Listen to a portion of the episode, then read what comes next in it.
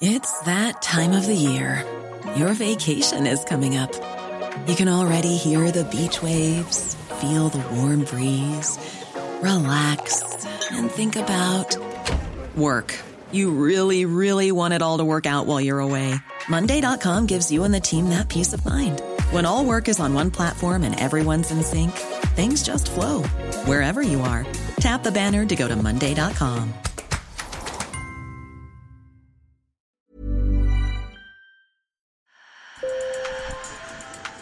Bonjour. Hello. Hola. Marhaba.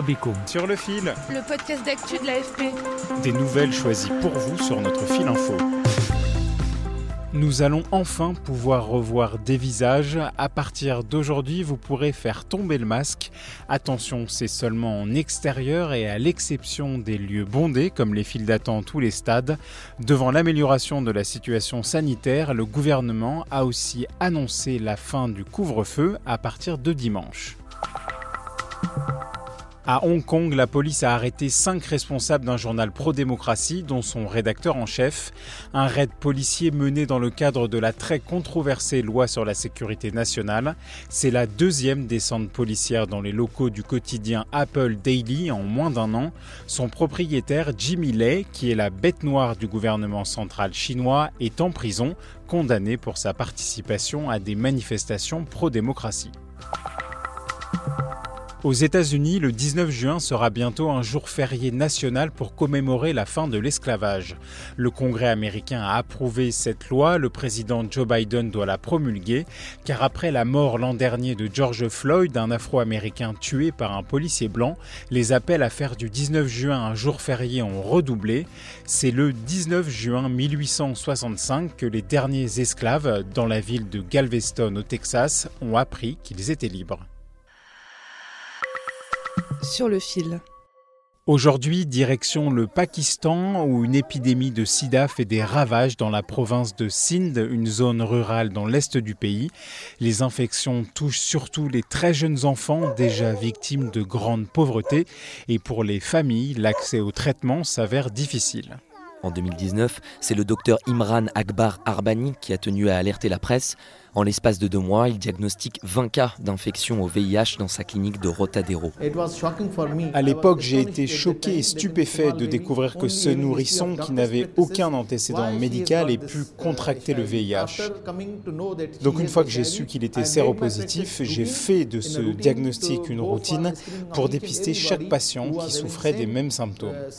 Résultat, plus de 1500 enfants sont diagnostiqués séropositifs au VIH. Un drame lié à la réutilisation de seringues usagées par des médecins peu regardants et rarement poursuivis. Une partie seulement du traitement est prise en charge par les autorités. Écoutez Shazad Oshar, il a un fils de 5 ans, infecté au VIH alors qu'il n'était qu'un bébé.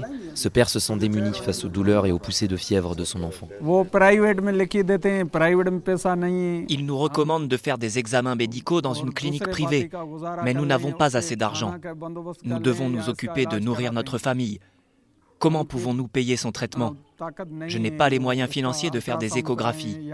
Et je ne suis pas le seul. Tous les villageois ici sont pauvres.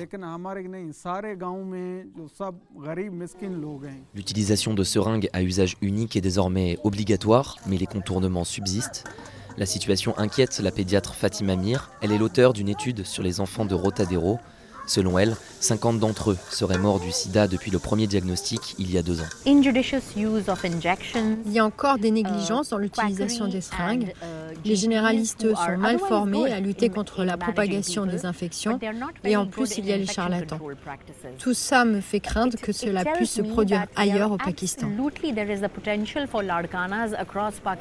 Le Pakistan a enregistré une hausse de 70% des contaminations en une décennie, alors qu'au niveau mondial, les infections au VIH sont en baisse. Merci Thomas Gropalo pour ce récit. Sur le fil revient demain, bonne journée. Hi, I'm Daniel, founder of Pretty Litter. Cats and cat owners deserve better than any old fashioned litter. That's why I teamed up with scientists and veterinarians to create Pretty Litter. Its innovative crystal formula has superior odor control and weighs up to 80% less than clay litter. Pretty Litter even monitors health by changing colors to help detect early signs of potential illness. It's the world's smartest kitty litter. Go to prettylitter.com and use code ACAST for 20% off your first order and a free cat toy. Terms and conditions apply. See site for details.